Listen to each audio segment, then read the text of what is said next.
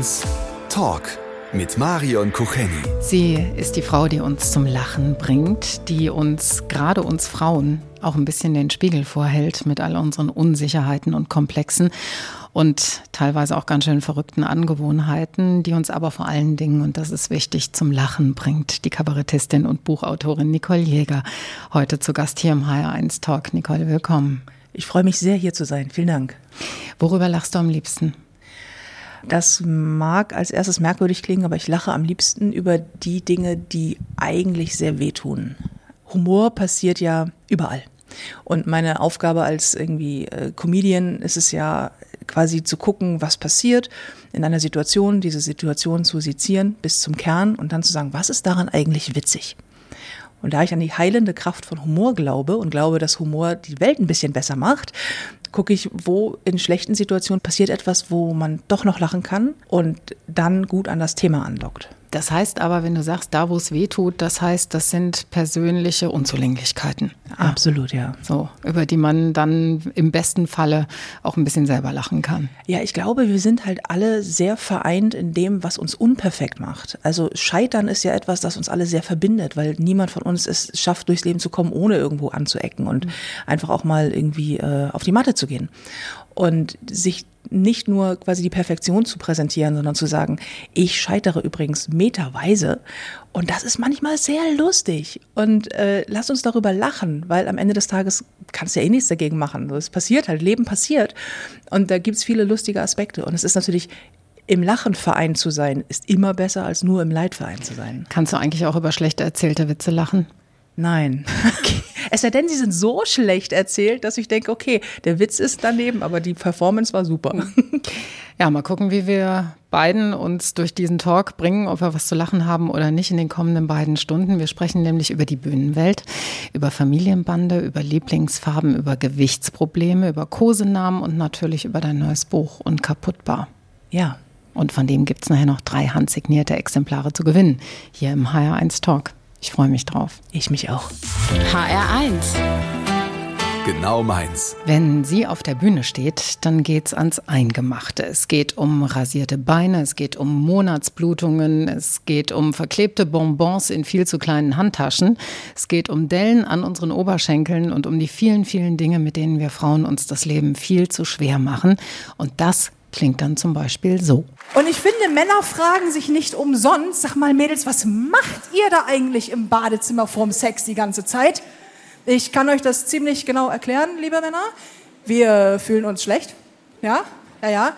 Wenn wir anfangen müssen, uns auszuziehen, geht uns allerhand durch den Kopf und dann stehen wir da immer so wie vorm Spiegel, so, ah, wenn ich mich jetzt ausziehe, ne, merkt er dann, dass ich eventuell ein paar Kilo zu viel habe? Ich denke so, ja, das merkt er erst dann. Das ist dir bisher noch gar nicht aufgefallen. Ja? Wegen deiner Shapewear. Quatsch. Die Kabarettistin Nicole Jäger, heute hier bei uns im HR1 Talk. Das gerade war ein Ausschnitt aus deinem Bühnenprogramm, nicht direkt perfekt, das uns Frauen was sagen soll. Fahrt mal runter mit euren Zweifeln. Ja, und mit den eigenen Ansprüchen. Wir versuchen so hart der Perfektion nachzueilen und so dolle jemand zu sein, den man, den kaum einer von uns erreichen kann. So eine Mischung aus Barbie, Erfolgsfrau, beste Mutter der Welt und tollste Liebhaberin, die aber auch perfekt aussieht, auch nach dem dritten Kind noch, dass ich denke, oha, es stresst echt wirklich sehr, eine Frau zu sein. Und man muss einfach drüber reden, weil man hält sich immer so zurück und denkt sich, ah, die anderen können alles, ich kann gar nichts, ne? Und ich sehe immer aus wie äh, durch den, äh, durch den Kanal gezogen. Aber indem man es sagt, schafft man eben auch, äh, ja, schafft man Vertrauen. Ne? Ja, das gilt ja für viele Bereiche, aber gerade da natürlich auch, wir glauben durch diese ganze Social-Media-Welt auch und durch Werbung und das, was uns das Außen so vorspiegelt, dass die Durchschnittsfrau wacht morgens auf, sieht perfekt aus, kommt locker durch ihren Tag, der 16 Stunden lang ist, sieht Natürlich. hinterher noch Bombe aus, ist total entspannt. Natürlich. Und macht sich dann noch einen äh, sojafreien Latte Macchiato und ist damit furchtbar glücklich und isst voller Wonne lachend einen Salat. Und ich denke so, mm, die Frau zeigt mir mal bitte. Ja. Trotzdem glauben wir alle, wir müssten der nacheifern, weil wir uns gegenseitig so gerne erzählen, bei mir ist es auch so. Bei mir ist alles super. Bei mir ist es auch alles so. Ich, ich wache auch morgens auf, habe wahnsinnig tolle Haare, Natürlich. bin geschminkt und sehe aus wie Gottes Geschenk an die Menschheit. Und äh, bei mir beispielsweise ist das nicht so. Ich sehe morgens aus äh, wie so ein äh, frisch gewaschener Panda, wenn ich aufwache. Ja, ich sehe aus wie ein explodierter Panda. Ja. ja, bei mir ist nicht mal die Haare echt. Also ich muss erst eine Perücke aufsetzen. Also insofern. Hm. Und es ist witzig, darüber zu lachen, auf der einen Seite. Und zum anderen hilft es, zu verstehen, dass man nicht alleine ist in seiner Unvollkommenheit. Das ist super. Ist dein Bühnenprogramm so eine Art kollektive Therapiestunde mit Unterhaltungsgarantie, so ein bisschen? Ich glaube, dass äh, Comedy immer ähm, so eine Art Delfintherapie für alle ist. Also natürlich für den, der auf der Bühne steht, weil ich mit Kunst, sei es nun Schreiben oder Comedy, ähm, Sachen natürlich verarbeite und ans Licht bringe und sie thematisiere und immer wieder anspreche. Auf der anderen Seite natürlich auch für die Leute, die da sitzen, sich das anhören und feststellen, okay, ich bin in einem Raum mit mehreren hundert oder mehreren tausend Leuten. Die lachen auch alle drüber. Die schütteln auch alle den Kopf. Die verdrücken vielleicht auch mal ein Tränchen. Denen geht's auch so. Ich bin nicht alleine. Das ist so befreiend. Und ähm, gemeinsam zu lachen schafft natürlich eine Verbindung. Und ich glaube schon, dass das zumindest dazu beiträgt, dass man sich nicht so schlecht fühlt. Du bezeichnest dich als introvertiert und schreibst da auch ein bisschen darüber, ne? aber das ist eine andere Art von introvertiert sein, als wir uns das vielleicht vorstellen, oder?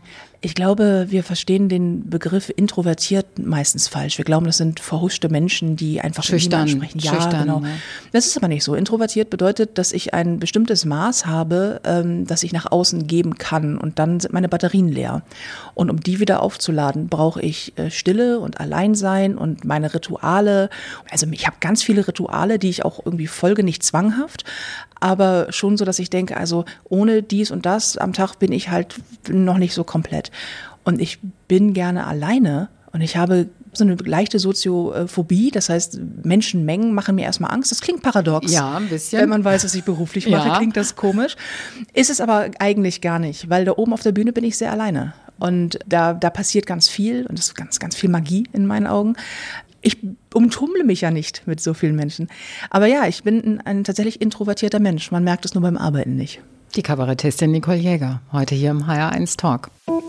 340 Kilogramm. Das ist das Gewicht von etwa dreieinhalb Waschmaschinen. Und so viel hat Nicole Jäger mal auf die Waage gebracht, bevor sie sich entschlossen hat, mindestens mal die Hälfte davon abzunehmen. Nicole Jäger, Kabarettistin und Buchautorin, heute mein Gast im HR1 Talk. Ähm, wie ist das so weit gekommen, dass es am Ende so viele Kilos gewesen sind? Ja, das ist eine gute Frage. Ne? Ähm, es hat sehr viel Zeit in Anspruch genommen, das muss man vorweg sagen. Mhm. Und wenn man es zusammenfassen möchte, könnte man, glaube ich, sagen, ich bin ein essgestörter Mensch und meine Sucht ist das Essen oder das Hungern. Das kann ich beides sehr gut. Und ich habe so, so eine Mischung aus, das nicht zu erkennen, das Problem nicht zu erkennen, mhm. ein großer Mangel an Selbstwert und das Nicht-Erkennen, das Nicht-Essen das Problem ist, sondern ein emotionales Defizit. Mhm. Menschen, die stark übergewichtig sind, sind selten zu blöd, um zu verstehen, was sie machen müssen, damit das nicht so ist. Das, was man sieht, das Gewicht, ist ja keine Krankheit an sich, das ist nur ein Symptom. Essen ist auch ein Symptom. Im Englischen nennt sich das Coping Mechanism, also einfach eine Art, mit Gefühlen umzugehen, mit einer Ersatzhandlung. Und Essen ist eine Ersatzhandlung. Und ich habe ähm, Leistungssport gemacht, zehn Jahre lang, landete dann im Rollstuhl durch einen Unfall und danach ging es bei mir ganz, ganz steil mit dem Gewicht. Zum einen konnte ich nicht mehr Sport machen, nicht mehr laufen, zum anderen ähm, war eh immer schon emotionales Defizit da. Also ich habe mich immer ungeliebt gefühlt, war immer der, der Meinung, ich müsste noch mehr geben, noch mehr machen und sei es nicht wert. Ich habe so ein Wertproblem, also ein Selbstwertproblem und ähm, habe das kompensiert mit Essen, weil es das ist, was ich in Anführungsstrichen so gut konnte. Was war für dich das Schwierigste daran, 340 Kilo zu wiegen? In deinem Alltag und überhaupt in deinem ja, Leben? Ich glaube, die Wahrheit zu sagen. Also darüber zu sprechen, war für mich das aller, aller schwerste, weil, also klar, ich musste abnehmen, ich musste später Sport machen, ich habe mich anders ernährt, ich musste ähm, mit dieser Thematik umgehen und so, das war alles sehr, sehr schwer. Und zu behaupten, abnehmen wäre einfach, ist auch Quatsch. Das stimmt nicht. Aber das ist ein Weg, wenn man ihn verstanden hat und ich habe mich sehr viel informiert und habe später ja auch mit Magersüchtigen und Übergewichtigen und Polemikern gearbeitet und habe mich sehr, sehr in das Thema reingekniet und habe dann verstanden, was da passiert, auch psychisch und so. Was so schwierig war, ist dieses Eingestehen, dass es nicht nur das Essen ist, sondern dass man ein Problem hat und dieses Problem vielleicht so groß ist, dass man da eventuell nicht von wegkommt oder dass das Wegkommen sehr, sehr lange dauert. Und wenn man auf die Waage steigt und über 300 Kilo wiegt, und ich weiß noch, dass ich damals dachte, na ja, solange es keine 200 Kilo sind, kriege ich das schon irgendwie hin. Ja. Dann sind es über 300 und man weiß, das hier dauert jetzt Jahre, wenn nicht Jahrzehnte, bis es wieder einigermaßen okay ist. Das ist ein sehr langer Zeitraum, weil ich möchte natürlich auch über Nacht schlank sein oder das Thema nicht mehr anfassen müssen. Ja, keiner will abnehmen, alle wollen schlank sein. Das ist bei mir auch so. Ja, ja. Und das war sehr schwer und das offen und ehrlich darüber sprechen war so schwer, weil es bei Gewicht so man wird so abgeurteilt. Es geht um, es geht um Zurückweisung. Undiszipliniert, ne? genau. Ne? einfach fertig. So, ne? Vorurteile ne? und so. Und dagegen anzuarbeiten, also das auch noch zu tun, nachdem man versucht auch noch zu heilen und das alles besser zu machen und im Badeanzug Blicke im Schwimmbad zu ertragen, weil man sagt, mir ist, dass es mir besser geht, wichtiger, als dass jemand anderes gut über mich denkt, das auszuhalten das war sehr, sehr, sehr schwer. Und es sind eben nicht die Diäten einfach, sondern es ist, wie du gerade eben schon gesagt hast, es ist das Ganzheitliche. Ne? Man muss dieses Problem dann komplett bearbeiten, auch psychisch bearbeiten. Ne? Man muss sich fragen, wofür dieses Essen steht. Also warum esse ich denn so, wie ich esse? Das ist ja oftmals gar nicht zu viel. Es ist teilweise falsch oder den ganzen Tag gar nichts und dann nur abends. Woher kommt das? Was kompensiere ich? Was macht das Essen mit mir? Man muss sich andere Fragen stellen. Diäten funktionieren immer nur für einen bestimmten Zeitraum, nämlich nämlich den Zeitraum, den man, den man diese Diät macht. Aber es passiert keine Umstellung im Verhalten. Und das ist ein großes Problem. Leider. Sagt eine, die es geschafft hat, die es zumindest mal auf einen guten Weg gebracht hat. Nicole Jäger, heute hier im HR1 Talk.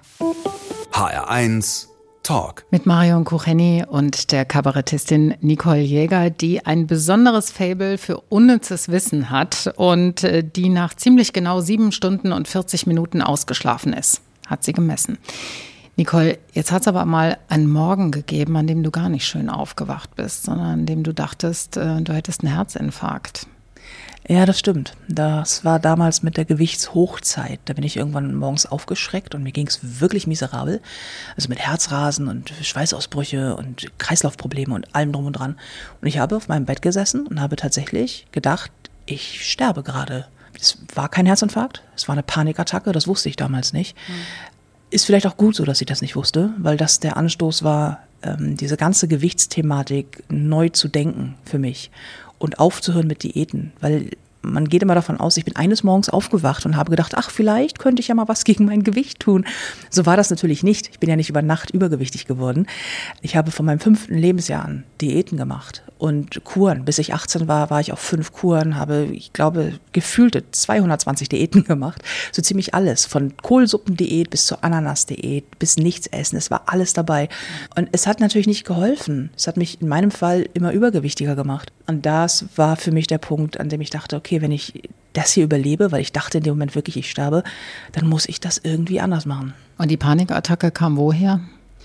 Das ist eine gute Frage. Keine Ahnung, aber die hatte ich dann im späteren Verlauf meines Lebens öfters mal. Tja, wenn das Leben so hart wird, dann hat auch das Herz zu leiden. Nicole Jäger, jetzt gibt es Wunschmusik hier im HR1 Talk, passend zum Thema. Kasper, Guten Morgen, Herzinfarkt. Nimm die Vic Medi Night, misch mit dein wenig Sprite auf, schluck Wasser drauf, endlich Ewigkeit und wieder lassen die Schmerzen nach. Gute Nacht, Herzinfarkt. Bis morgen, mein Freund, wir sind sehr, sehr nah, doch gib Ruhe bis zum nächsten Tag. Danach geht es wieder los, sieh nur diese Show, muss weitergehen, jeden Tag, wir leben den Traum. Diese Stadt ist ein riesiges Dorf, das sagt die Kabarettistin Nicole Jäger und sie meint damit Hamburg wo sie geboren und wo sie aufgewachsen ist und wo sie auch heute noch lebt. Nicole Hamburg, das ist jetzt nicht nur die Stadt, das sind natürlich auch die Menschen, das sind deine Eltern, das ist deine jüngere Schwester, du kommst aus einer Handwerkersfamilie, der Papa hat auf dem Bau gearbeitet, die Mama war, glaube ich, Fliesenlegerin, genau. gelernte. Du und deine Schwester, ihr macht heute noch Dinge absichtlich kaputt, damit der Papa sie reparieren kann. Das ist richtig, ja. ja. Und er, hat er das schon gemerkt oder noch nicht? Ja, er weiß das. Okay. Mittlerweile weiß er das. Das ist so entstanden, weil mein Papa ist so ein, so ein Ur-Hamburger, also wirklich so ein wettergegerbter Kerl und hat immer auf dem Bau gearbeitet und hat irgendwann, nachdem er seine 45 Jahre schon durch hatte an Arbeitszeit, hat er einen Unfall gehabt auf der Baustelle und hat sich das Knie kaputt geschlagen und ist dann zwangsweise in Rente gegangen, ohne das zu wollen. Und fühlte sich ganz plötzlich wahnsinnig nutzlos. Und dann haben wir angefangen, erstmal zu sagen, was ist alles kaputt? Komm, Papa, komm rum, mach mal heile. Das hat er auch gemacht, alles. Dann war er immer glücklich. Es hat ihn so glücklich gemacht. Wahnsinn. Und, ja, total. Und er, dann fühlte er sich auch gebraucht. Mhm. Und irgendwann habe ich dann angefangen, dass ich dachte, ich habe hier nichts mehr, was ich heile machen kann. Ich mache jetzt was kaputt. Und dann Das haben ist wir so irre. ja, dann habe ich meine kleine Schwester angerufen und habe gesagt, pass auf, der Plan ist, weil quasi Mission Papa glücklich machen, schraub alles lose, was lose zu schrauben ist. Und dann haben wir Sachen abgebrochen und Sachen lose geschraubt und keine Ahnung und völlig sinnfrei gesagt, so hier, da muss ganz dringend noch Ja, eine ja, Schraube in natürlich. die Wand und Mhm, so. okay. Und der war glücklich. Und irgendwann wusste er das Und macht's aber mit. und er macht's mit. Ja, es, er macht es heute noch mit. Er sagt, das kannst du doch auch alles selber. Und dann sage ich immer, ja, aber du kannst es besser. So ist es. Nicole, der Papa, das war aber jetzt nicht nur der nette Mann, der alles Kaputte wieder heile gemacht hat, sondern das äh, war auch derjenige, der nicht mit dir gesprochen hat, wenn du aus deiner Sicht was falsch gemacht hast als Kind. Ne? Schweigen als Strafe. Das stimmt. Das ist hart. das ist überraschend hart. Es ist auch etwas, das wir grundsätzlich unterschätzen, auch bei der Kindererziehung. So, dass Menschen rühmen sich gerne, wenn sie sagen, ähm, ich ziehe mein Kind ohne körperliche Gewalt. Natürlich, ich habe es nie geschlagen. Genau, Nein. ich habe es nie aber nicht, geschlagen. ich habe aber nicht mit ihm gesprochen. Und dieses, das nennt sich ja Liebesentzug und Aufmerksamkeitsentzug. Und das ist eine so starke Bestrafung für einen Menschen, auch für einen erwachsenen Menschen. Man muss sich das mal vorstellen. Sein Gegenüber verfehlt in irgendeiner Form. Jeder von uns macht Fehler. Und die Reaktion darauf ist, ich drehe mich um und gehe, spreche nicht mehr mit dir. Mache also den Kommunikationskanal zu. Ich mache dich stumm und meine Ohren und Augen zu und ich gehe weg. Und ich habe dich ab dem Moment nicht mehr lieb. Und das bei einem Kind. Er ist ein sehr strenger Mensch. Und zumindest damals gewesen. Heute ist das anders. Man hat zu gehorchen. Und hast du nicht gehorcht, wurde das ähm, geahndet. Und das nie mit Schlägen, natürlich nicht. Es war ihm immer wichtig, immer zu sagen, ich erziehe euch nicht so, wie ich großgezogen wurde. Aber vielleicht wusste er sich auch nicht anders zu helfen, weiß ich nicht. Aber es war, seine Reaktion war ignorieren. Es war so, als wäre ich nicht mehr da. Und zwar manchmal so lange und so intensiv, dass ich mich selber gefragt habe als Kind, ob ich noch existiere, weil man nicht mit mir gesprochen hat. Am Abendbrotstisch nicht, so nicht, man hat nicht mehr gute Nacht gesagt. Es gab kein Ich hab dich lieb mehr, nichts. Deine Bis Mutter auch ich, nicht? Nee. Anfangs nicht, später schon. Ich, meine Mutter war immer die Verbündete, aber auch sie hatte natürlich einen sehr, äh, einen sehr meinungsstarken Mann und war häufig auch auf seiner Seite. Sie war aber auch immer die, die in die Bresche gesprungen ist. Also sie hat ganz viel abgefangen und ist auch, wenn ich dann später, als ich älter war, als Jugendliche, zu spät gekommen bin, zu spät kommen war etwas, das ging zu Hause gar nicht, dann ging sie raus und sagte, sie holt mich ab und kommt mir entgegen und wir gehen noch spazieren und stand dann halt draußen eine Stunde lang im Schnee und hat auf mich gewartet, damit es keinen Ärger gibt. Hast du deinem Papa das verziehen? Ja, aus großer und vollster Überzeugung mit ganzem Herzen, weil er sich geändert hat, weil ich erwachsen geworden bin und weil ich an die Macht und Gnade von Vergebung glaube, weil mir jemanden nicht zu vergeben mich keinen Millimeter im Leben voranbringt. Ich bleibe dann in dieser Situation. Ich bleibe dann immer zwölf Jahre alt und fühle mich nicht gut. Ich bleibe dann immer an diesem Punkt. Und retrospektiv kann er nichts besser machen und ich kann nichts anders machen. Du kannst nur versuchen, es für die Zukunft anders zu machen. Und heute gehen wir miteinander ganz anders um. Wir lieben uns sehr. Wir haben eine extrem gute Art zu kommunizieren. Wir haben über alles auch gesprochen. Er weiß das auch. Meine Eltern wissen das beide. Wir sitzen bei mir auf der Terrasse, wir grillen, es ist super nett und wir reden drüber, wie Menschen auf Augenhöhe. Nicole Jäger, heute hier im HR1 Talk. Wenn eine Frau von einer unglücklichen Beziehung sofort in die nächste stürzt, dann heißt es oft, naja, die gerät immer irgendwie an die falschen Männer. Das klingt so ein bisschen nach Zufall, das klingt nach Pech, das klingt nach, hm, passiert halt im Leben.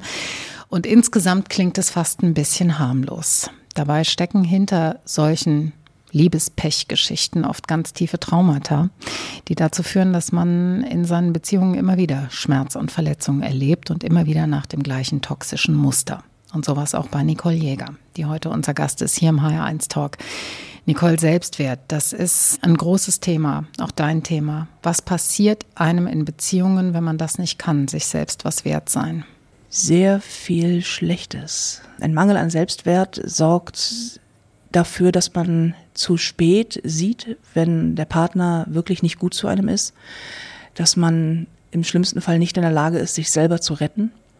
Und es sorgt dafür, dass man nicht erkennt, dass man wert genug ist, um wirklich gut behandelt zu werden und auch es wert genug ist zu sagen, wenn das hier nicht gut ist, dann gehe ich. Deine Partner haben teilweise deine Wohnungseinrichtung zerlegt und wenn ich sage zerlegt, dann meine ich zerlegt. Also kurz und klein geschlagen, die haben dich beschimpft, gekränkt, terrorisiert, haben dir sogar damit gedroht, dir was anzutun. Wann war für dich der Punkt erreicht, an dem du final gesagt hast, jetzt ist Schluss? Das war in der letzten ernsthaften Beziehung, die ich geführt habe an einem Punkt, an dem mein damaliger Lebensgefährte, der hat mich immer gedroht, wenn du mich verlässt, bringe ich dich um. Und am Anfang dachte ich, das wäre ein blöder Spruch, so ein Macho-Ding. Und irgendwann kam der Tag, da hat er das wieder gesagt und da wusste ich plötzlich, dass er das ernst meint. Also aus dem, wenn du mich verlässt, bringe ich dich um, wurde der Versuch, mich zu erwürgen. Das war der Punkt, wo ich für mich wusste, ich muss ganz dringend irgendwie aus dieser Beziehung raus. Ich weiß nur nicht wie weil ähm, Frauen, die in, in Beziehungen mit häuslicher Gewalt leben, denen ist vollkommen klar, dass sie gehen müssen. Aber wie? Das ist das Problem. Und immer diese Annahme, wenn es so schlecht ist, dann verlass ihn doch einfach. Jede Frau, die da jemals betroffen war, weiß ganz genau, das ist nicht so einfach. Und was man auch wissen muss, ist, das hört nicht auf, nur weil man seinen Partner verlässt.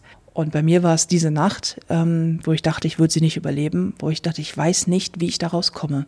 Ich weiß nicht, was ich machen soll, aber ich muss etwas tun, sonst bringt er mich eines Tages um. Für mich war das klar, dass das äh, passieren muss und es verging aber noch anderthalb, knapp zwei Jahre, bis es dann wirklich endgültig vorüber Bis du dann irgendwann mal geschafft hast, die Schlösser in der Wohnung auszuwechseln und ja. ihn außen vor zu halten. Ja. Nach solchen Beziehungen endet es nicht mit, man haut sich noch ein paar böse Worte um die Ohren und dann geht man und dann einfach. Ist gut, ja. Sondern man hat es mit Stalking zu tun, man hat es mit Angriffen zu tun, man hat es mit ewiger Drangsalierung zu tun, man hat es mit äh, Unsicherheiten zu tun. Ähm, 70 Prozent aller äh, Mord- und Totschlagfälle in häuslicher Gewalt, bei dem die Frau das Opfer ist, passieren, nachdem das Opfer sich getrennt hat weil das da nicht aufhört an der Stelle. Selbst wenn man die Zahlen nicht kennt, wissen Opfer und Betroffene häuslicher Gewalt sehr wohl, weil der Bedrohungsfaktor dermaßen hoch ist. Und zeitgleich der eigene Selbstschutz, die eigene psychische Stabilität, wenn der Partner einen über Monate und Jahre so hart zermürbt und alles, was man selber ist und darstellt, so in Frage stellt und man irgendwann denkt, ich kann meinem Bauchgefühl nicht mehr vertrauen, ich kann meiner Menschenkenntnis nicht vertrauen, ich kann alles, was ich über mich dachte, stelle ich selber in Zweifel, weil ich völlig zermürbt bin bin durch diesen Partner, in dem Punkt ist man ja selber auch noch und muss dann, obwohl man den Schlussstrich geschafft hat, immer noch weiter kämpfen, von diesem Menschen immer wieder wegzukommen. Man macht quasi 25 Mal aufs neue Schluss und muss das alles überstehen. Das ist ein sehr, sehr harter Weg. Ein äh, wichtiger Schritt zur Heilung und raus aus diesem ewigen Teufelskreis ist, äh, darüber zu sprechen, offen zu sprechen. In deinem Fall war es, darüber zu schreiben, dein Buch, unkaputtbar. Wie schwer war das für dich? Wahnsinnig schwer. Und es war unglaublich gut. Damit beginnt unkaputtbar auch, dass ich es in dieser Beziehung lange nachdem das passiert ist, kurz bevor es komplett vorbei war bei ihm und mir, einen Moment gab, da stand er bei mir an der Balkontür und hat mich über Stunden angeschrien. Und ich saß auf dem Sofa und neben mir das Katzenbettchen und darin schlief meine kleine schwarze Katze. Und unter diesem Katzenbettchen hatte ich meine Hand drunter gelegt und hatte in dieser Hand das größte Küchenmesser umklammert, das ich in meinem Haus zu finden ist, weil ich so Angst hatte vor ihm und mir so sicher war, dass er, wenn ich einen Schritt zu, in die falsche Richtung mache, bringt er mich um. Und da war für mich klar, okay, wenn ich hier jemals rauskomme, muss ich darüber reden weil es wird über das Thema häusliche Gewalt wird so intensiv geschwiegen. Wir halten das für ein so privates Thema, das hinter verschlossenen Türen, das passiert in Familien, das geht uns nichts an. Dabei ist mindestens eine von vier Frauen ist betroffen, ohne die Dunkelziffer. Es passiert überall ständig und Opfer glauben immer, sie seien die einzigen. Und man kann darüber nicht reden, weil das ist so wahnsinnig schambehaftet, ja, das Thema. Das ist so wahnsinnig schambehaftet. Genau, und es ist so, ich bin ja, vielleicht bin ich auch selber schuld, ja. vielleicht habe ich es äh, forciert. Man muss an dieser Stelle sagen, das ist mir wichtig. Man ist nie selber schuld. Wir müssen das Schweigen brechen. Und wir glauben immer, Gewalt passiert immer nur den anderen oder dem typischen Opfer häuslicher Gewalt. Ich bin eine große, blonde, erfolgreiche Frau, weil man immer glaubt, das typische Opfer sei ein bestimmter Typ Frau. Und das stimmt nicht. 97 Prozent aller Opfer häuslicher Gewalt haben nur ein einziges gemeinsames Merkmal. Es sind Frauen. Raus aus dem Teufelskreis toxischer Beziehungen, das geht nur, wenn man sich traut, darüber zu sprechen. Das sagt Nicole Jäger, Kabarettistin und Buchautorin, heute hier im HR1 Talk, den Sie wie immer nachhören können in der ARD Audiothek. HR1 Talk. Ihre Pflanzen heißen Frau Tute, Mr. Koralle, Dr. Fluff und Sherlock Schnuck. Ihre Katze nennt sie Maus. Ihr liebstes und ältestes Kuscheltier, das ist Günther Bär. Und daheim war sie Klüten, war Mäusekind oder die Große. Und bei uns heißt sie Nicole Jäger und ist unser Gast hier im HR1 Talk. Nicole, Kosenamen, besondere Namen für Dinge und für Menschen. Warum ist das für dich so wichtig? Ich glaube, dass das daran liegt, dass ich insgeheim allem ein Leben zuschreibe. Ich glaube irgendwie an die Seele in allem. Also ich versuche immer gut zu sein zu meinem Gegenüber, ob er oder es nun lebt oder nicht. Und ich habe eine starke Verbindung zu allem, was mich umgibt und was mich verbindet, weil ich mir auch alles hart erarbeiten musste. Ich bestehe aus einem sehr großen Herzen und ein bisschen Haut drumherum. Ich habe sehr viel Liebe zu geben und ich liebe alles um mich herum. Das ist manchmal ganz schlimm, weil mich das auch sehr verletzlich macht. Aber ich denke immer, ich gebe ganz viel Liebe raus und bekomme dann vielleicht ein Maximum an Liebe zurück. Hm. Weiß ich nicht, ob die Rechnung aufgeht, aber ich versuche es umso mehr. Das ist aber so ein Punkt, ne? diese Ambivalenz. Viel rausgeben, aber halt dann auch sehr sich aufmachen heißt auch verletzlich sein. Ja, ja leider. Aber ich würde gerne sagen, ich würde es gerne anders machen. Ich bin mir aber nicht sicher, ob das richtig ist, wenn ich das sage, weil am Ende glaube ich, dass viel zu geben und auch Liebe zu geben und Aufmerksamkeit zu schenken einem wahnsinnig viel zurückgibt. Und warum heißt jetzt Günther Bär ausgerechnet Günther Bär? Ich habe Günther Bär äh, geschenkt bekommen zur Geburt von meinem Papa. Seitdem begleitet mich dieser zerrupfte Bär überall mit hin. Damals in der Gegend, in der ich aufgewachsen bin, in Hamburg, da stand eine alte äh, Werkstatt. Und der Besitzer dieser Werkstatt war mit meinen Eltern befreundet und ich bin als Mädchen quasi halb in dieser Werkstatt aufgewachsen. Also irgendwo zwischen Motorenöl und äh, Schmiermittel. Und mit den ganzen Jungs, die da gearbeitet haben und war immer so die Kleine in dem Rock und den irgendwie Lackschüchen und das war alles mal ganz süß. Der Besitzer hieß Günther und der hat irgendwann mal diesen Bären entführt und hat ihn sträflicherweise in den Kopierer gelegt. Ich habe Mord und Totschlag geschrien. Ich dachte, oh Gott, König Bär, was passiert? Dann ist er ganz platt. Äh, kleiner Zwischenruf, der ist jetzt heute total flach wie eine Flunder, weil ich mit dem Kopf drauf liege seit okay. jetzt 39 Jahren. Okay. Ähm, aus diesem Moment hat er halt den Namen von dem Besitzer der Werkstatt, deswegen heißt er Günther Bär. Das Ding, das wir jetzt gleich ausfüllen, das heißt einfach HR1 Fragebogen. Okay. Und ich freue mich drauf. Es gibt Menschen, die immer pünktlich sind und die meist sogar schon vor der eigentlich ausgemachten Uhrzeit eintreffen. Und dann gibt es Menschen wie Nicole Jäger und mich. Wir sind nämlich die, die immer zu spät dran sind eigentlich, bei denen es immer ein paar Minuten länger dauert und bei denen es immer die anderen sind, die warten müssen. Nicole, warum das bei mir so ist, das weiß ich. Warum ist es bei dir so? Ich trödle gerne rum. Das ist das eine. Ich bin im Arbeitskontext, im Business-Kontext bin ich so gut wie nie unpünktlich. Da hilft auch ein Management, muss man sagen. Privat bin ich total privat. Das bedeutet auch, da bin ich schlusig, da lasse ich manchmal Sachen liegen und ich komme nicht immer ganz so pünktlich. Ich komme aus einem Elternhaus, in dem das immer so wichtig war, dass das mein kleines rebellisches heutiges, ich denke so, nein, ich komme, wann ich möchte, ich bin eine erwachsene Frau und diese erwachsene Frau kommt prinzipiell 20 Minuten zu spät. Außerdem brauchen alle Diven einen großen Auftritt. So. Jawohl. Jetzt gibt es keine Verzögerung mehr, Nicole. Wir füllen unseren Fragebogen aus. Das geht so. Ich gebe einen Halbsatz vor und du ergänzt bitte. Okay. Ja, geht los. Mein schönstes Privileg als Kabarettistin ist, Menschen zum Lachen zu bringen. Mich bringt's auf die Palme, wenn Leute wirklich sehr dummen Kram von sich geben. Und Essgeräusche. Ja, ich hasse das auch. Das ist aber, glaube ich, auch eine Störung. Das kann schlimmstenfalls eine Störung das sein, wenn man das bei mir eine Störung. kann. Ich Misophonie heißt diese Störung. Ich habe die und oh Gott, es macht ich glaube, ich habe sie auch. Ich glaube, ich habe sie an dieser Stelle kann ich mich outen. Ich glaube, ich habe sie auch. Also dieses laute Gekaue und Geschlucke. Oh, oh schlimm. Ich, ich kralle meine Fingernägel in die Handflächen dann immer. ich halte das auch nicht aus. Ja. Ich halte das. Ich muss dann gehen. Ja. Und es macht einen auch instantly aggressiv sofort. I know. Ich schmeiß dich raus. ja. Bereut habe ich. Wenn ich überhaupt etwas bereue, sind es Dinge nicht gesagt zu haben in Momenten, wo ich sie hätte sagen müssen, an Menschen, denen ich es heute nicht mehr sagen kann. Unnützes Wissen, finde ich. Großartig. Sag mal irgendwas. Menschen glauben, das ist eigentlich mein Lieblingsding, Menschen glauben sofort, wenn man ihnen sagt, am Horizont stehen eine Billiarde Sterne. Ja. Wenn man ihnen aber sagt, die Bank ist frisch gestrichen, müssen sie anfassen, um zu gucken, ob das stimmt. Ja. Oder zum Beispiel die Lunge eines Pferdes ist fast so groß wie ein Mensch.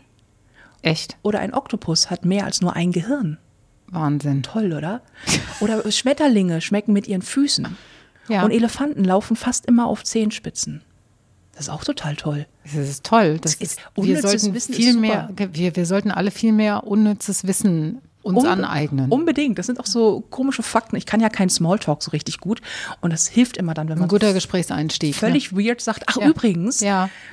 Schmetterlinge. ja, genau. Und schon hat man ein Gesprächsthema.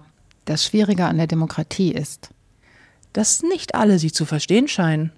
ich möchte gerne mal einen Abend verbringen mit. Oh, oh, die Liste ist lang. Oh, okay. Oh, die Liste ist lang. Aber was ich gerne mal würde, ich würde total gerne mal mir selber begegnen.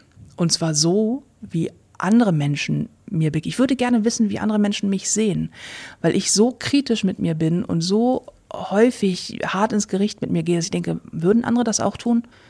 Wäre das so? Eine faszinierende Idee. Sich mit sich selber mal verabreden abends. Ja, weil ich ganz häufig, ich, ich versuche mich an den Gedanken zu halten, dass wenn man vor dem Spiegel steht oder generell vor dem inneren Spiegel und mal wieder so kritisch mit sich ist, dass ich denke, wäre ich so, wenn ich mit einer Zwölfjährigen sprechen würde, würde ich der auch sagen, du bist zu dick, du siehst nicht gut aus, das und das stimmt an dir nicht. Würde ich nicht. Würde ich mir das sagen, wenn ich mir begegnen würde? Wahrscheinlich Würdest nicht. du deinem jüngeren Selbst gerne begegnen wollen mal? Ja, Ja. Ich würde gerne meinem 21 Jahre altem oder 15 Jahre altem Ich begegnen und sagen, da kommt ganz viel Mist, aber das wird richtig gut. Und Kunst macht die Welt heile. Das würde ich gerne sagen. In meinem Bücherschrank unten rechts steht. Ein Katzenkörbchen. Ist im, ja, im Ja. Bücherschrank. Ich habe lauter Wahnsinn. Bücherregale und in einem davon, sie liegt da so gerne drin. ja. Klar. Und dann und wenn sie da drin liegen möchte, dann ist da auch ein Katzenkörbchen. Richtig. Es gibt ja auch nur sechs Katzenplätze in diesem Selbst- kleinen Haus. Das ist ein bisschen das wenig. langt finde natürlich ich. nicht. Nein, nee, nein. nein, nein. Das letzte, was ich geklaut habe, war Ein Stift. Ich klaue ständig Stifte. Katastrophe. Bringen Sie Ihre Stifte bitte in Sicherheit, wenn Nicole Jäger in der Nähe ist. Humor ist eine Art zu heilen, sagt die Kabarettistin Nicole Jäger, die mit ihrem Bühnenprogramm Menschen unterhält, indem sie sie vor allem zum Lachen bringt. Nicole, dabei geht's bei dir ganz oft um Dinge, mit denen gerade wir Frauen ja ziemlich zu kämpfen haben, und zwar nicht im Guten, also mit Gewicht, mit Aussehen, mit Beziehungsstress, mit Erwartungshaltungen. Das ist nicht immer lustig und trotzdem hilft es uns, darüber lachen zu können. Warum? Weil Lachen etwas ist, das befreit und vereint und das echt ist. Das ist ganz spannend. Also Applaus auf der Bühne ist auch eine schöne Sache. Aber man lacht nicht falsch. Nicht in der Gruppe und nicht als Reaktion auf etwas. Sondern es ist immer echt. Und man stellt fest, okay, wow, ähm, das passiert ja anderen hier, allen danach auch. Und Humor bringt Menschen zusammen auf einer Ebene, die schön ist und sanft ist und in Anführungsstrichen auch anonym ist. Man muss sich nicht austauschen übers Leid, man kann drüber lachen. Und man kann feststellen, wir haben alle was gemeinsam, nämlich das hier finden wir witzig. Und Gemeinschaft schafft auch Sicherheit, schafft Vertrauen, schafft etwas, das Menschen auch brauchen, nämlich das Gefühl, Teil einer großen Gruppe zu sein. Wo sind denn die Grenzen von Humor? Also dürfen sich Dünne über Dicke lustig machen zum Beispiel? Oder dürfen das nur Menschen, die auch das entsprechende Körpergewicht mitbringen? Ich glaube, dass Humor keine Grenzen kennt. Die Frage ist nur, wer sagt etwas und warum? Was ist deine Legitimation? Wenn du über Gewicht lachst, ist ja die Frage, warum tust du das? Und ich glaube, wir müssen bei Comedy ganz dolle unterscheiden, dass es einen riesengroßen Unterschied gibt zwischen Comedy und zwischen sich über etwas lustig machen. Sich über etwas lustig zu machen, ist was anderes als Comedy. Comedy macht nämlich genau was anderes. Es nimmt die Situation und arbeitet den Humor daraus. Der Grad fühlt sich manchmal schmal an, aber es ist ja die Kunst bei Comedy zu sagen, ich mache mich nicht lustig, ich verletze nicht, ich mache mich über die, die Sache lustig, aber vor allen Dingen über mich. Und wenn ich darüber reden kann, weil ich eine Legitimation habe, weil man ist zum Beispiel übergewichtig oder man kommt aus, keine Ahnung, dem Dorf, aus dem man da irgendwie sich lustig macht. Also man kennt sich mit der Thematik aus. Man muss authentisch sein. Ich glaube, das ist das Geheimnis. Man muss authentisch sein und das bedeutet, man muss sich mit dem Thema auskennen. Man muss sich mit der Verletzung auskennen, mit den Traumata auskennen, über die man da Humor macht. Und dann nimmt es ein A keiner übel und B, dann ist es echt. Humor muss immer echt sein. Und dann kann man über wirklich jedes Thema äh, Humor machen. Du hast ja in deinem Leben schon ganz schön was mitgemacht. Wie wichtig war es für dich, den Humor nicht zu verlieren? Ich glaube, es gibt nichts, das sonderlich viel wichtiger wäre für mich. Ähm, Menschen sagen immer, die Hoffnung stirbt zuletzt. Das mag sein, bei mir nicht. Die Hoffnung habe ich ein paar Mal schon verloren in meinem Leben, den Humor allerdings nie. Weil der ist etwas, das hilft, klarer zu sehen. Und Gefühle zuzulassen. Also Humor ist ja sowohl Schwert als auch Schild natürlich, aber auch ein Kanal, ein, ein Kommunikationskanal und ein Zugang auch zu mir selber.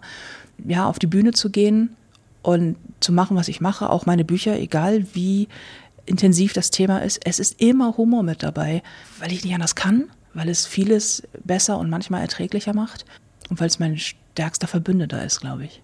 Nicole Jäger, die Frau, die sich ihren Humor bewahrt, auch in schwierigen Zeiten.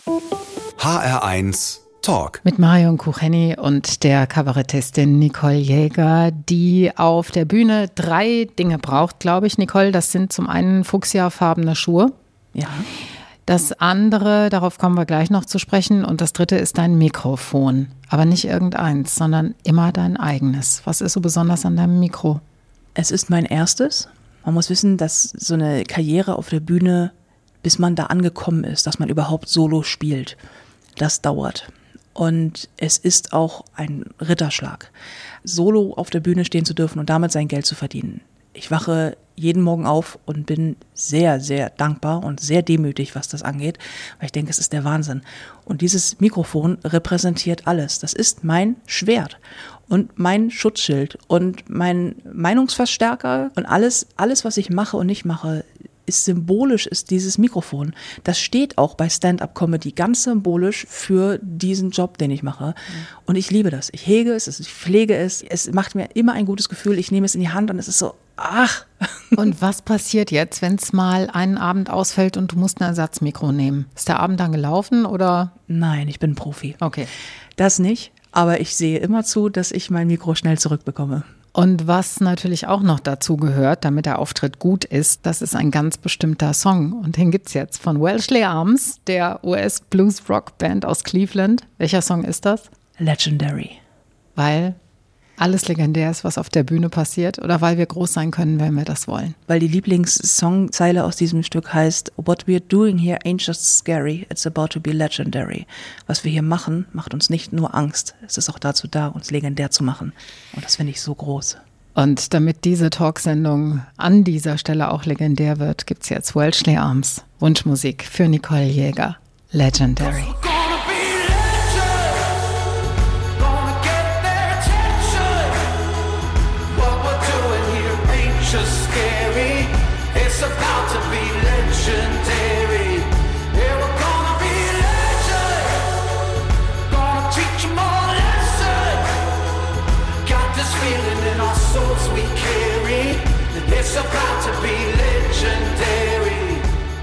Licht und Farbe. Damit kann man Stimmungen ausdrücken, man kann Atmosphäre schaffen, man kann Wohlbefinden erzeugen oder aber auch das genaue Gegenteil davon. Für unseren Talkgast Nicole Jäger ist beides wichtig, wenn es darum geht, sich geborgen und sicher zu fühlen. Nicole, wie müssen wir uns das vorstellen? Wie sieht sowas bei dir daheim aus? Ich habe viel Platz an Wänden, weil ich keine Bilder habe. Warum nicht? Weil ich keine finde, die ich immer um mich haben möchte. Ich habe irgendwann angefangen, selber zu malen. Ich habe ein Atelier in meinem Haus und male als Hobby, abstrakt. Und habe tatsächlich das allererste, also ich habe schon viel gemacht, aber ich habe eins gemacht, wo ich denke, ach, das finde ich hübsch, das hänge ich hin. Ich wohne da seit sechs Jahren. Es ist das einzige Bild, weil ich, ich finde, ich, ich habe keinen Zugang zu Bildern, aber ich habe einen Zugang zu Licht. Meine beste Freundin nennt mich immer liebevoll das Glühwürmchen, weil alles ist voller Lichterketten. Mein ganzer Garten ist voller Lichterketten, meine Terrasse ist es und so auch die Wände. Also da stehen Strahler auf dem Boden, die ganz warmes Licht an die Wände werfen und ich dekoriere quasi mit farbigem Licht. Und zu diesem Wohlfühlkosmos, also zu diesem Lichterkosmos, da zählen auch deine Pflanzen, die alle eigene Namen haben. Wir hatten es ja schon. Und deine Katze, die, das hast du so schön beschrieben, die eine ganz besondere Magie verströmen kann. Was für eine Magie ist das? Sie macht mein Zuhause zu einem Zuhause, an dem jemand auf mich wartet. Hm. Und zwar jemand, der ein sehr eigenwilliger Geist ist, aber ganz flauschig. Sie ist eine Straßenkatze, ähm, eine Misshandelte und kam zu mir völlig kaputt. Und ich habe dann sehr viel Zeit und Liebe und Energie reingesetzt, dass sie keine Angst mehr hat, dass es ihr körperlich natürlich besser geht und dass sie sich wohlfühlt. Und am Anfang war es so, dass ich nicht mal aufstehen konnte, ohne dass diese Katze für zwei Tage verschwand. Und heute schläft sie tagsüber, wenn ich dann da bin, auf meinem Schoß. Und das ist so ein schönes Vertrauensgefühl, das auch so echt ist, weil mhm. Katzen das nicht faken. Mhm. Nee, die faken das nicht. Nee, die nicht. Und das ist, das ist irgendwie schön. Mhm. Ähm, Kaffee aufbrühen. Ja. Mm, auch so ein Ritual. Ach, das ist ja Religion bei mir. Ja, ja morgens, wie morgens. müssen wir uns das denken? Ach, es wird Wasser aufgesetzt in ja. einem speziellen dafür Kessel, der auch eine bestimmte Optik hat. So, dann so ein rosa, so ein rosa Kessel, ich sag's mal kurz, mit so einem Schwanenhals. Ja. Und dann so ein Mädchenkessel. Aber hallo. Und dann werden die äh, Kaffeebohnen gemahlen, frisch und vorher abgewogen. Und dann kommt es in so einen Dripper, heißt das. Also in so einen, man kennt die, diese Melitta-Filter aus Keramik von ja. Oma damals noch. Ja. Filtertüte rein, gemahlene Bohnen rein, Heißwasser dann ganz langsam drüber gekippt und unten tropft es in so eine Kanne. Es ergibt immer exakt zwei große Tassen Kaffee. Und die brauche ich morgens auch Zeit, bevor ich dann Mensch bin. Das ist wie Meditation morgens. Ne? Es ist wie eine Teezeremonie, ja, nur, nur, ohne Tee. Nur ohne Tee, sondern mit Kaffee. Sind das so positive Energieaufladepunkte für dich? Ja, absolut. So wie Duschen zum Beispiel auch. Wenn die Welt schlecht ist, gehe ich duschen. Oder wenn mein Kopf zu voll ist. Oder ich habe aus dieser Beziehung, worüber ich auch geschrieben habe, ich hatte in der aufgrund des Stresses mehrere Hörstürze und habe zwei sehr starke Tinnitus davon getragen. Und wenn die zu laut werden, dann gehe ich heiß duschen dann ist gut. Mhm. Das ist auch so ein Ritual. Duschen gehen zum Beispiel oder die ewig gleichen Lieder. Das sind ja alles so kleine Kraftquellen. Ne? Ähm, Publikum, zählt das auch dazu? Ist Absolut. Das eine, ist das eine Kraftquelle, egal wie es drauf ist? Ja, weil das Lachen, das die einem schenken, nicht der Applaus. Man glaubt immer, es geht so ganz viel um Anerkennung. Ich weiß nicht, ob Leute das wirklich empfinden, wenn sie auf die Bühne gehen. Für mich ist das immer eine Überwindung, auf die Bühne zu gehen, weil ich immer wahnsinniges Lampenfieber habe und trotzdem ist es das, was ich unbedingt will. Es zieht mich sehr stark an und dann gehe ich da raus und irgendwann lachen da Menschen. Ich kenne die nicht. Ich weiß nicht, was deren Geschichte ist. Und die haben sich aber auf diesen Abend gefreut. Die haben eine Karte gekauft, die haben vielleicht wochenlang am Kühlschrank irgendwie sie hingehängt, haben sich gefreut, sich vorbereitet, ihre Freundin oder Mann oder wen auch immer geschnappt und sind da hingegangen und haben gedacht, ich gucke mir jetzt mal Nicole Jäger an. Und dann stehe ich da auf der Bühne, mache, was ich mache, was ich manchmal selber unvorstellbar finde. Und dann sitzen die da und lachen sich scheckig. Das gibt mir so wahnsinnig viel zurück. Das ist der beste Beruf der Welt. Die Kabarettistin und Buchautorin Nicole Jäger heute hier im HR1 Talk. Sich selbst bewusst sein, sich selbst etwas wert sein, das ist ein großes Lebensthema für viele von uns, denn wenn beides nicht vorhanden ist, dann sorgt das für Schmerz, das sorgt für Leid und das sorgt dafür, dass wir uns mit Menschen einlassen, die uns nicht gut tun. Nicole Jäger hat das erlebt und sie hat das durchlitten und sie erzählt es in ihrem Buch Unkaputtbar. Nicole, das Buch ist nicht nur ein Stück Selbstheilung, sondern du verbindest damit auch eine ganz wichtige Botschaft. Welche Botschaft ist das? Wir müssen über das Thema häusliche Gewalt ganz offen und ohne Scham und ohne Angst sprechen. Das ist sowieso längst überfällig, aber es ist wahnsinnig wichtig, weil es immer passiert, jetzt gerade, überall. Gewalt an Frauen in Partnerschaften ist das weltweit am meisten verletzte Menschenrecht. Und wir tun immer noch so, als wäre das eine Privatangelegenheit, die manchmal passiert. Mhm. Oder als könne das Opfer einfach gehen. Es gibt so viel Falschaussagen dazu, Missverständnis. Selbst Opfer haben falsche Glaubenssätze. Diese Glaubenssätze halten sie in dieser schrecklichen Situation und sind Unterstützer der Täter. Mhm. Und wenn wir uns nicht trauen, darüber zu sprechen, nur weil das Thema nicht so schön ist oder nur weil es schwierig ist, unterstützen wir damit all das Schlechte, was in solchen Beziehungen passiert. Und das muss aufhören, weil es ist wahnsinnig viel Leid dabei. Und ich glaube, wir müssen an dieser Stelle auch nochmal ganz klar sagen, es geht nicht nur beileibe, nicht nur um die körperliche Gewalt. Nein. Sexuelle Gewalt, es geht auch um die psychische, vor allen Dingen um die psychische Gewalt. Es geht hauptsächlich um psychische Gewalt, weil auch wenn natürlich andere Komponenten dazukommen können, wie körperliche Gewalt, muss das nicht dabei sein. Psychische Gewalt ist aber immer da. Und auch wichtig, Gewalt gibt es nicht nur zwischen Liebespartnern, das gibt es zwischen Freunden, das gibt es bei Eltern-Kind-Beziehungen, ganz viel, das gibt es auch an Arbeitsplätzen, das gibt so viel es wird ganz dringend Zeit, dass wir uns trauen, darüber zu sprechen. Und ich weiß, wie schwer das ist. Ich komme aus genau diesem Bereich und ein Buch zu schreiben. Ich habe auf dem Sofa gesessen. Ich habe sehr, beim Schreiben selber sehr häufig da gesessen, als, oh je, ich brauche ein paar Taschentücher. Das ist nicht leicht. Aber das ist kein Grund, nicht darüber zu reden, weil ich weiß, dass in dem Moment, wo man anfängt, darüber zu sprechen, kann es besser werden. Der Weg raus aus häuslicher Gewalt ist das offene darüber kommunizieren, Verbündete schaffen quasi, Mitwisser schaffen. Damit wir uns das trauen, müssen wir nach vorne gehen. Und Nicole Jäger hat mal einen Anfang gemacht und äh, ansonsten ist sie natürlich für uns da, indem sie auftritt mit ihren wunderbaren Kabarettprogrammen. Ich habe mal geguckt, Hessen ist noch ein ziemlich weißer Fleck auf deiner Tourkarte. Weißt du das eigentlich? Das muss ich ganz dringend ändern. Ne? Ich glaube auch. Ja, ich höre die Kritik. Auf jeden Fall kommen noch ähm, Tourtermine dazu, keine Sorge. Und bis dahin, man kann mich auf Social Media erreichen. Ich habe einen Podcast, Ponyhof und Mittelfinger heißt das Ding. Da geht's auch. Also, das geht schon. Aber ich verspreche, ich komme mehr in den hessischen Raum. Nicole Jäger, am Ende unseres Talks ist es üblich, dass unsere Gäste irgendwas auswendig aufsagen. Das kann Zitat sein, Gedicht, Lebensweisheit, Motto, was auch immer. Alles geben außer auf. Das ist eins meiner liebsten Motto. Motti? Wie ist die diese Plural von Motto? Das ist eines meiner liebsten Mottos. Lebensweisheiten. Das ist eine meiner liebsten Lebensweisheiten. Lebensweisheiten. Nicole Jäger, es war mir eine Freude. Mir auch sehr.